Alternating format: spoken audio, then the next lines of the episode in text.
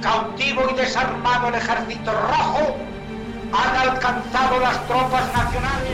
Diputados, hay un, teniente coronel que con una pistola sube hacia la tribuna, en estos momentos apunta. Estamos viviendo momentos muy graves para nuestra vida democrática. Y en estas circunstancias quiero dirigirme directamente a todos. De cercanías que circulaban Esto es Historias de la Historia.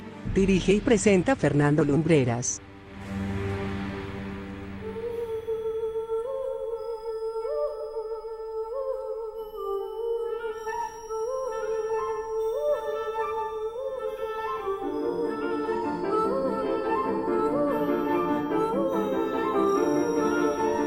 Muy buenas noches amigos y bienvenidos una semana más a Historias de la Historia.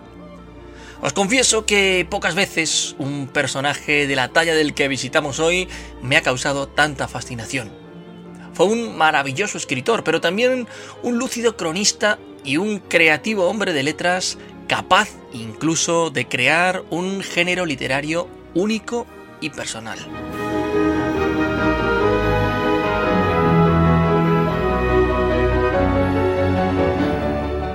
Su vida se movió entre el Madrid de las tertulias y el Buenos Aires bohemio al que iban a escribirse muchos exilios. Y aunque sobradamente estudiamos su vida y obra en determinados cursos en la escuela, creo que este programa es una fantástica excusa para que le conozcamos en todas sus facetas, tal vez de un modo inédito y más cercano. Esta noche, en Historias de la Historia, queremos hablarte de Ramón Gómez de la Serna.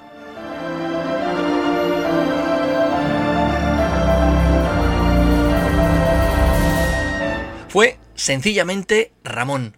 Así le gustaba que le llamaran, nada de señor Gómez de la Serna ni esas cosas. Y Ramón nació en Madrid, la ciudad que no es ciudad sino villa y corte, un 3 de julio de 1888. Su padre Javier era abogado y funcionario del entonces existente Ministerio de Ultramar. Su madre, Josefa, era sobrina de la escritora Carolina Coronado. De ambos heredó un respeto inmenso por la literatura y un gusto por las artes.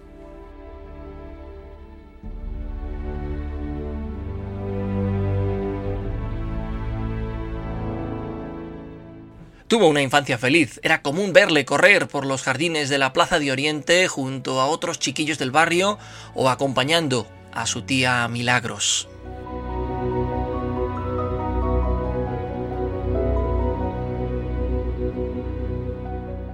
El nacimiento de un hermano y la subida del alquiler de la casa en que vivían motivó que a temprana edad la familia hubiese de trasladarse a la madrileña Cuesta de la Vega, muy próxima a la zona de las Vistillas.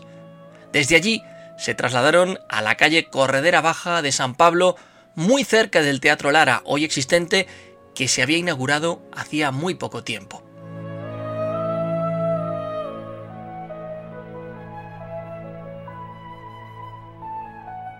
La crisis del 98 hizo que desapareciera el Ministerio de Ultramar, con lo que el padre de familia hubo de buscar un nuevo empleo, esta vez como registrador de la propiedad, entre tanto, Ramón y su hermano fueron enviados a estudiar a un internado en la ciudad de Palencia.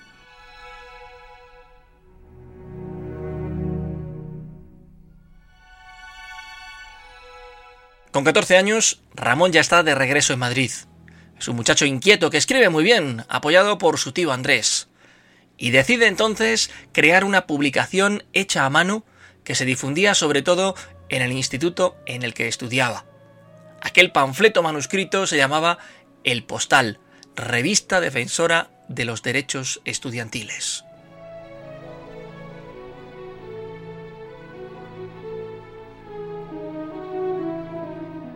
Se editaron varios números y hasta había suscriptores y todo. Este hecho nos muestra no solo a un Ramón con gran talento para la escritura y el dibujo, también vemos a un joven carismático, lleno de grandes ideas.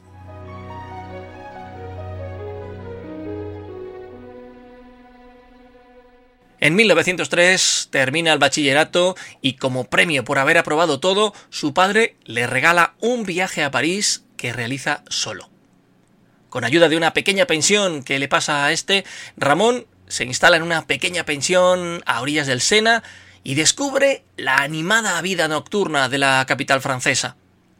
En ese ambiente y apoyado por su tío, comienza a escribir la que sería su primera novela, Entrando en Fuego, que publicará en 1905 apoyado por su padre, que vio en él a un talentoso escritor.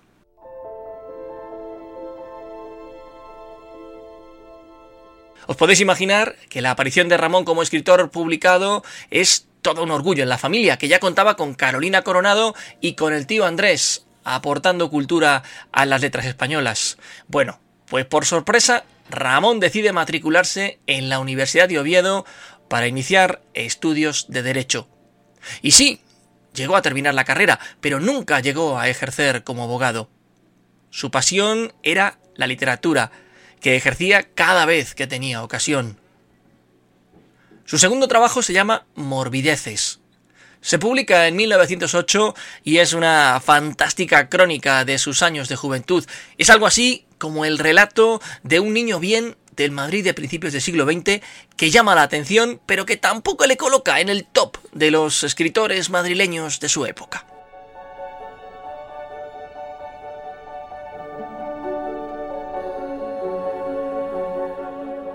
Eso sí, en ese libro encontramos ya su estilo inconfundible, su ironía mordaz, su sentido del humor tan particular y, por qué no decirlo, un fuerte sentimiento de crítica social.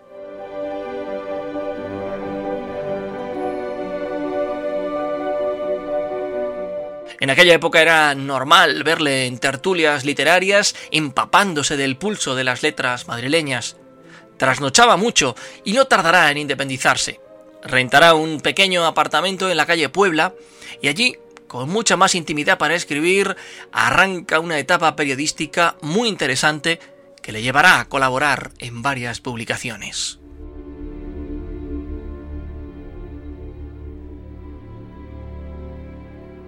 Una de aquellas revistas en las que escribía era Prometeo. En concreto, en el número 6 de esa revista publica un artículo que es toda una declaración de intenciones. Bajo el título de El concepto de la nueva literatura, Ramón casi escribe un manifiesto de cómo concibe el hecho de escribir.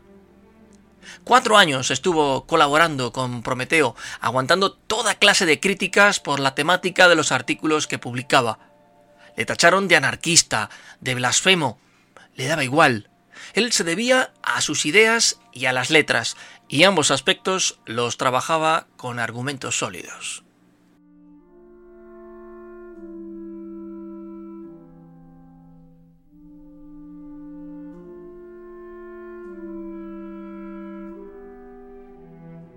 Entre charlas de café, conferencias y artículos, conoce al que será el gran amor de su vida y de la que hemos hablado en este programa con anterioridad, Carmen de Burgos, conocida como Colombine.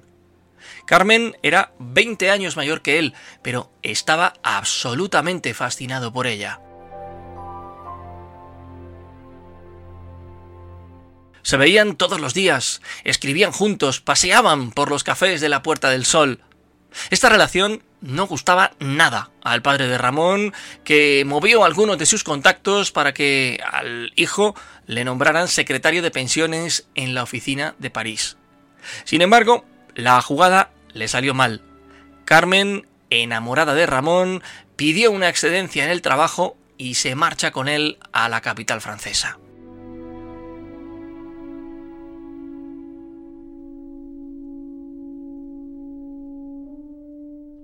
Juntos viajan por varias ciudades europeas, pero sobre todo permanecen un tiempo en Lisboa. En la ciudad portuguesa será donde por primera vez comience a hablarles a sus amigos de las greguerías, el género literario que inventó. Apoyado por Carmen, que disfrutaba mucho leyéndolas, Ramón las escribió durante toda su vida.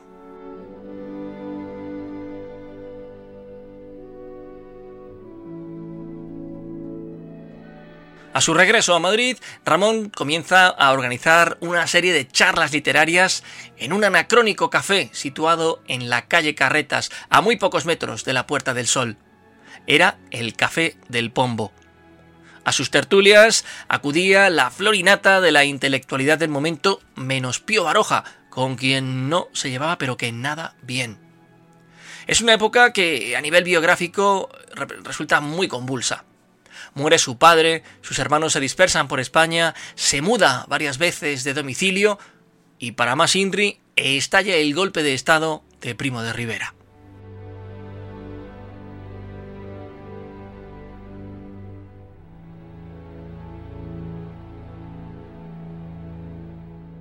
El afán fundamental del nuevo dictador era reducir cargos que aliviaran las maltrechas arcas españolas. Ramón perdió su trabajo en el Ayuntamiento de Madrid y se marchó a la localidad portuguesa de Estoril. Allí escribe para una revista dando su punto de vista sobre algunas cuestiones que le preocupaban.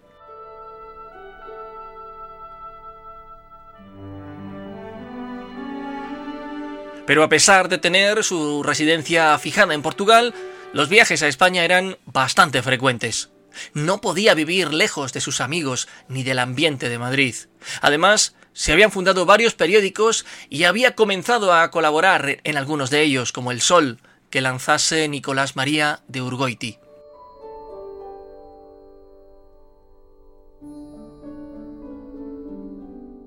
Con 35 años, Ramón Gómez de la Serna ya era un literato muy conocido, y por ello sus amigos le celebraron un homenaje en Lardi, un afamado restaurante de la madrileña Carrera de San Jerónimo.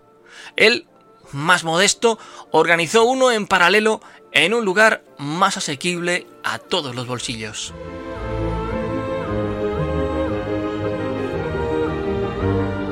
Las tertulias del Pombo le dieron gran celebridad. Sus artículos periodísticos también. Intenta entonces introducirse en el mundo del teatro, pero lo cierto es que era mejor narrador que dramaturgo y con gran entusiasmo por su parte es testigo del nacimiento de la radio en España.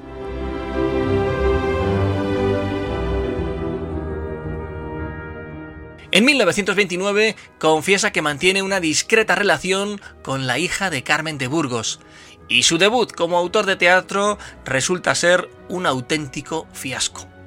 En el Teatro Alcázar estrena y allí recibe un sonoro y contundente abucheo.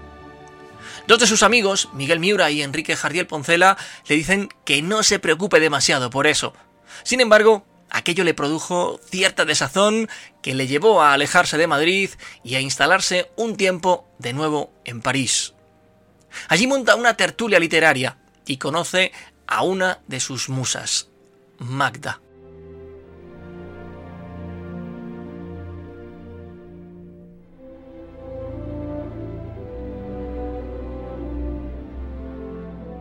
A su regreso a Madrid, Ramón comienza a interesarse por América Latina. Es un personaje amado y odiado a partes iguales, pero tampoco es que eso le preocupe demasiado. Tiene una pequeña sección radiofónica que hace desde su casa y podría decirse que era medianamente feliz. En 1930 tiene la oportunidad de conocer Argentina, concretamente Buenos Aires, su capital, queda enamorado de esa ciudad, pero allí conoce a una persona, Luisa Sofovich, la famosa Luisita que menciona en varios de sus escritos.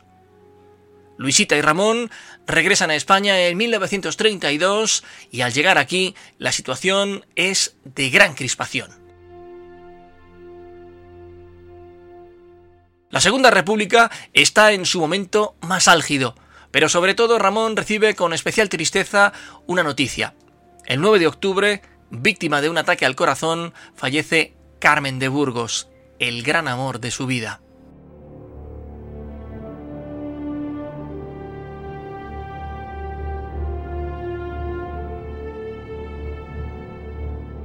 A todo esto, Luisita no terminaba de adaptarse a Madrid y en 1933 regresan a Argentina con el pretexto de la celebración de una exposición del libro español en Buenos Aires. Durante este periodo de su vida, Ramón tiene un momento creativo increíble Llega incluso a concebir una ópera, Charlotte, que nunca llega a materializarse.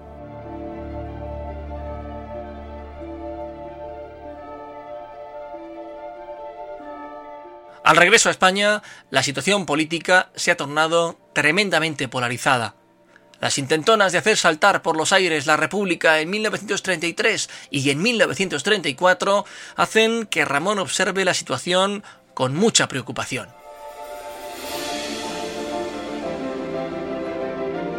El estallido de la guerra civil pilla a Gómez de la Serna en Madrid y rápidamente Luisa intenta recabar todo el apoyo posible para abandonar España. El Congreso Internacional Pen Club se convirtió en la excusa perfecta.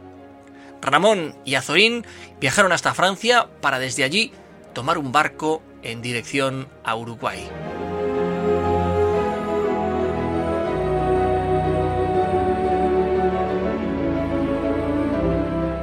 No os podéis imaginar la terrible tristeza de nuestro personaje al tener que dejar la enorme biblioteca que tenía en su casa. Con todo y con eso, en cuanto puso un pie en Montevideo, envió por correo a Madrid los artículos que tenía pactados con la revista La Nación.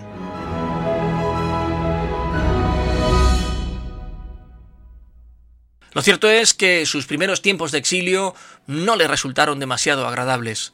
Sentía que cuando le preguntaban por lo que sucedía en España era como si le estuviesen obligando a tomar partido por alguno de los dos bandos beligerantes. Al terminar la guerra, comienza a recibir correspondencia de sus amigos de Madrid, especialmente de dos, de José Ortega y Gasset y de Gregorio Marañón. Se había integrado perfectamente en la vida porteña. Había escrito mucho, incluida una autobiografía. Su vida junto a Luisita era tranquila y sosegada.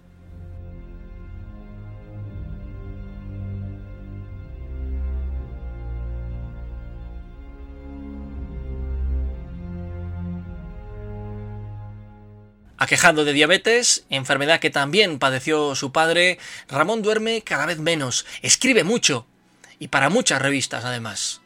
Alguna vez tuvo la tentación de regresar a España, pero como allí él podía mantenerse y Luisita estaba feliz en su ciudad natal, pues no terminó nunca por decidirse del todo.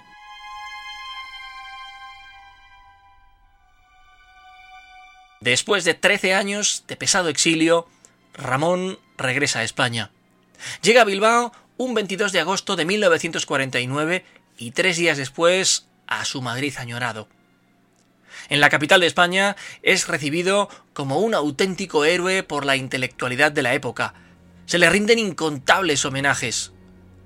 Entre los actos oficiales se encuentra una recepción con Francisco Franco.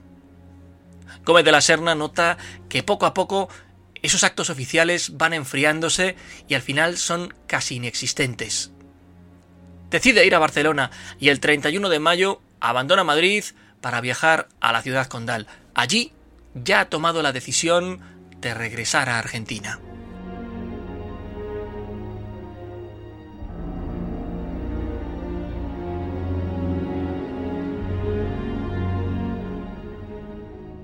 En 1949 se le condecora con la Gran Cruz de la Orden Civil de Alfonso X el Sabio, la más alta condecoración que se entrega a un civil en España.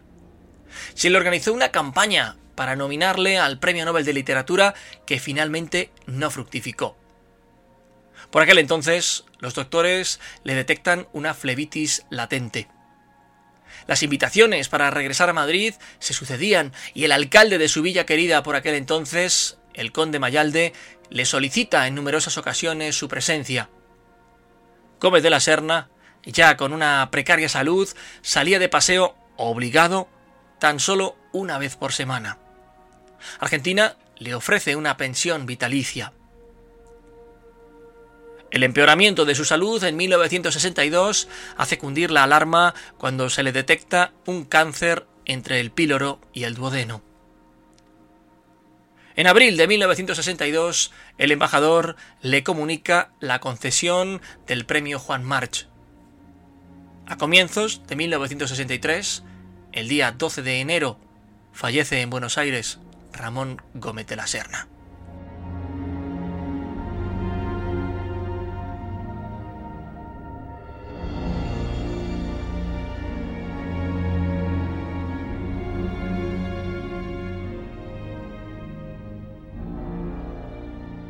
El 23 de enero sus restos llegan a Madrid, donde permanece enterrado en el Panteón de Hombres Ilustres, propiedad de la Asociación de Escritores y Artistas Españoles en la Sacramental de San Justo, junto a las tumbas de Mariano José de Larra, José de Espronceda, Gaspar Núñez de Arce, Manuel Bredón de los Herreros y Juan Eugenio Harstenbuch.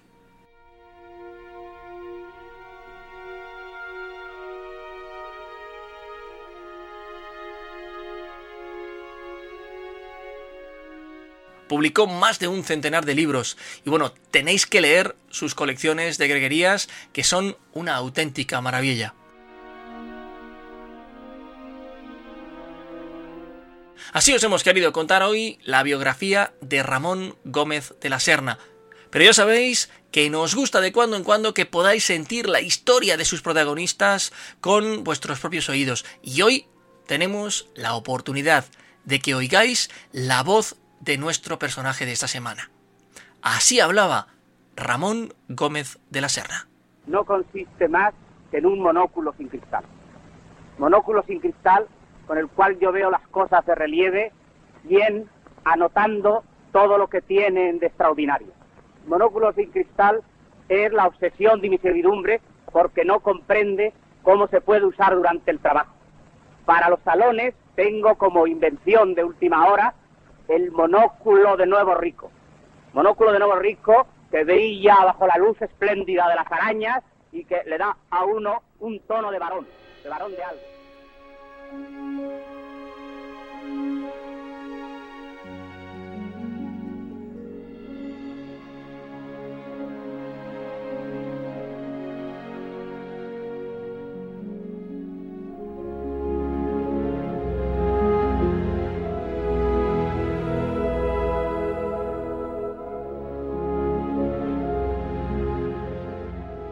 Y si nos pasemos por la historia, hoy, 16 de septiembre, tenemos que destacar varios acontecimientos que podemos tildar de eso precisamente, de históricos por cuanto significaron, a veces buenas o malas noticias.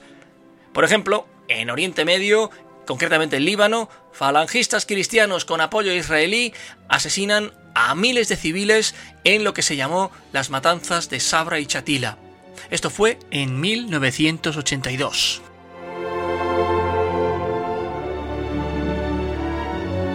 En 1976, en La Plata, Argentina, tiene lugar la Noche de los Lápices, donde varios estudiantes de secundaria que luchaban por la implementación del boleto estudiantil gratuito fueron secuestrados, torturados y asesinados por agentes de la dictadura.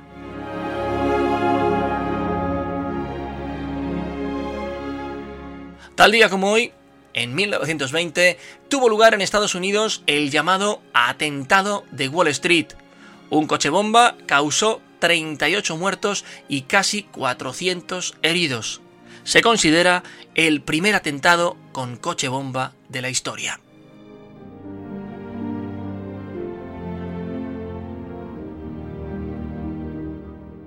Y en 1810 se produce en el pueblo de Dolores, en México, el conocido como Grito de Dolores, cuando el cura Miguel Hidalgo convoca una lucha armada en contra de la dominación española. Este hecho es el comienzo de la independencia de México. Un saludo a nuestros amigos oyentes mexicanos desde aquí, desde, desde España.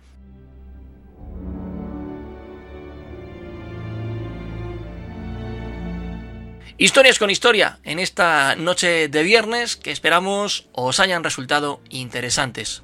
Recordad que en el portal del programa tenéis todos los podcasts de los espacios que hemos emitido hasta el momento, así como un buen montón de contenido extra de, de videos. Nosotros regresamos dentro de siete días. Hasta entonces, gracias por vuestra compañía, muy buenas noches y buena suerte.